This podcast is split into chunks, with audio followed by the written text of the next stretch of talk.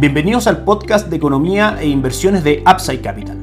Revisaremos el rendimiento del mercado en Chile y el mundo y las principales noticias económicas y financieras que marcan la jornada.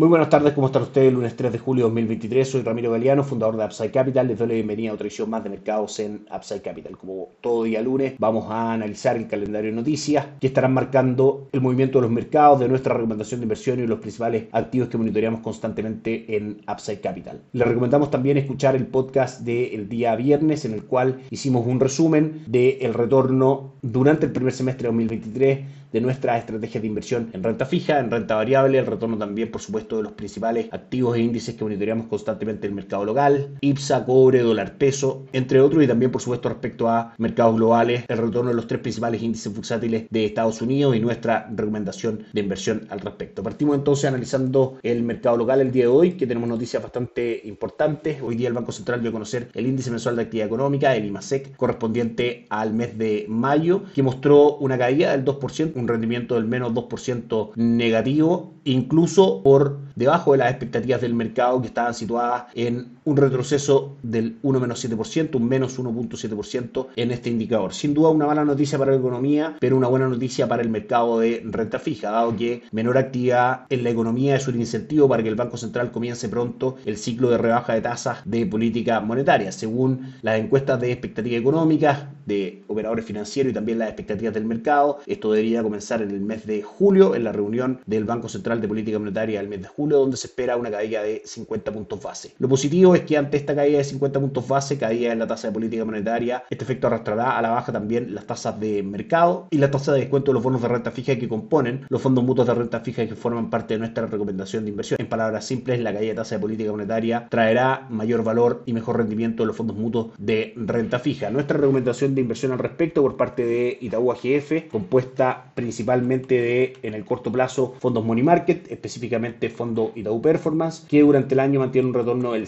5.17% y durante los últimos 30 días ha tenido un retorno del 0.83%, ambos muy en línea con el retorno de depósitos a plazo. Para nuestra estrategia de inversión de renta fija como tal, para estrategias de inversión superiores a 6 meses plazo, nuestra recomendación de inversión y nuestra base de nuestra estrategia Itaú Dinámico mantiene durante el año un retorno del 4.24% y durante el último mes un retorno del 0.98%, superando probablemente durante el último mes el retorno de las tasas de interés de los depósitos a plazo. Desde Principal AGF, en la parte Money Market, nuestra recomendación de inversión cartera de conservación de capital a 6 meses ha rentado un 5.01% en lo que va del año y un 0.77% en los últimos 30 días. La cartera de conservación de capital a 18 meses, un 4.51% en lo que va del año y un 0.89% en los últimos 30 días y la de 36 meses, un 3.62% en lo que va del año y un 1.04% durante los últimos 30 días. A medida que este contexto de caídas de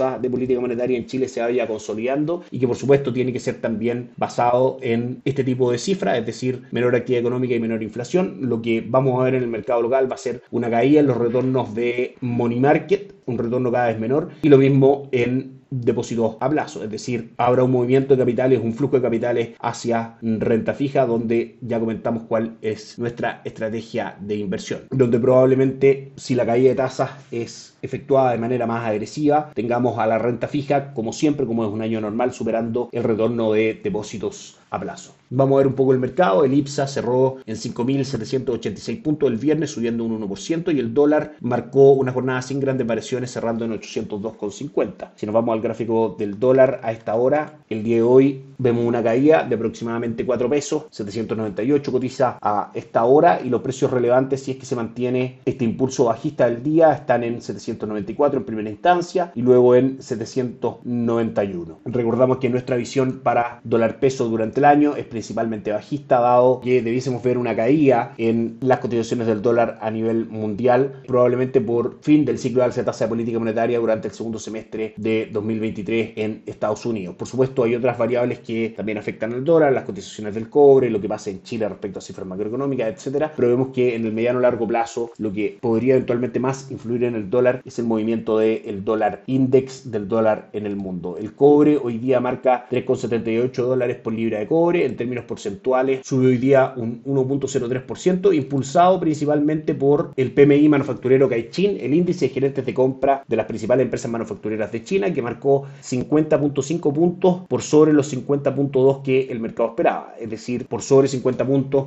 este indicador muestra que la actividad manufacturera en China en este minuto se está viendo con un enfoque de expansión. Esperamos, por supuesto, que eso se mantenga y si el cobre tiende a recuperar niveles anteriores cotizados durante el año, como por ejemplo los 4 dólares por libra de cobre o los 4 con casi 30 dólares por libra de cobre, que fueron los máximos anuales, por supuesto tendremos también caídas en el dólar. El dólar index cotiza el día de hoy sin grandes variaciones, subiendo un 0.07%, cotizando en 102,99. Las acciones en Chile marcan hoy día un buen primer día de la semana, 0.93% arriba el IPSA. Las acciones más transadas son Sokimich B, que sube un 4.11%, Parque Arauco, que sube un 3.57% y Falabella, que sube un 1.94%. Respecto a Wall Street, tenemos a los tres principales índices el día viernes cerrando en terreno positivo, 1.45% fue el upside mostrado en el Nasdaq, el índice tecnológico, S&P 500 subió un 1.23 y el Dow Jones subió un 0.84%. En términos anuales, Nasdaq presenta un upside durante el año del 32.01%, S&P 500 del 16.05% y Dow Jones del 3.84%. El buen retorno que mantienen los índices bursátiles en Estados Unidos son una muestra que probablemente esa economía esté teniendo un aterrizaje suave respecto a la fuerte alza de tasa de política monetaria durante el año pasado del 0.25% al 5.25% actual, donde eventualmente este ciclo por ahora no estaría generando una recesión importante ni de ningún tipo tampoco en esa economía. También como sabemos los mercados se anticipan a lo que vaya ocurriendo en la economía con el tiempo, de manera que hoy día tenemos índices bursátiles bastante sanos y rentables en Estados Unidos,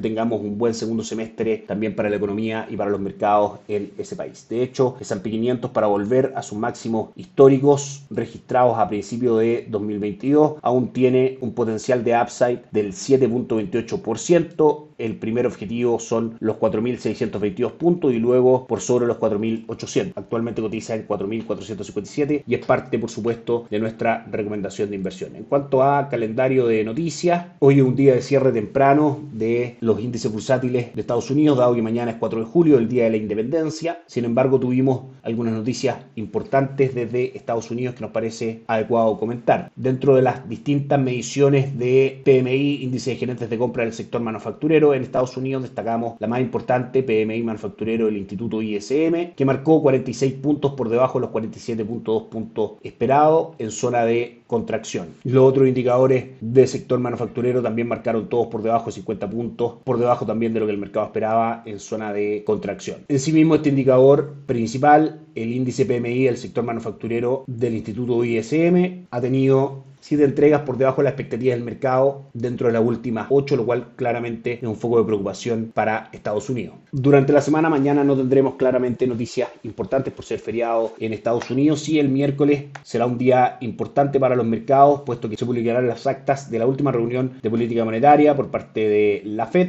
en la que recordemos se decidió mantener la tasa en 5.25 puntos base, de manera que la atención del mercado respecto a lo que se discutió en esa reunión será bastante importante en ese sentido. Luego el día jueves tendremos como siempre peticiones semanales por subsidio de desempleo, índice de gerentes de compra de servicios, encuesta de empleos para terminar el día viernes con probablemente la noticia o una de las noticias más importantes del mes para Estados Unidos, la creación de empleo en agrícola, la tasa de desempleo y el ingreso medido por hora trabajada. En un día donde probablemente el volumen operado fue bastante bajo producto de esta víspera de festivo en Estados Unidos. Las bolsas en Asia tuvieron una buena jornada, subiendo 1.7% el Nikkei 225, el Hansen, de Hong, el Hansen de Hong Kong subió un 2.08% y el índice de Shanghai terminó arriba un 1.31%. En Europa la jornada fue negativa con el Eurostock 600 cayendo un 0.21% y el DAX alemán cayendo un 0.41%. Y en Estados Unidos, que ya cerró sus cotizaciones, Dow Jones subió levemente un 0.03%, S&P 500 un 0.12% y Nasdaq un 0.21%. Eso es todo por hoy, que tengan una excelente semana, nos encontramos mañana. Chao, chao. Gracias por escuchar el podcast de Economía e Inversiones de Upside Capital. Te invitamos a visitar nuestro sitio web www.upsidecap.cl y contactarnos para brindarte una asesoría objetiva, sin sesgo y con una mirada global para tus inversiones.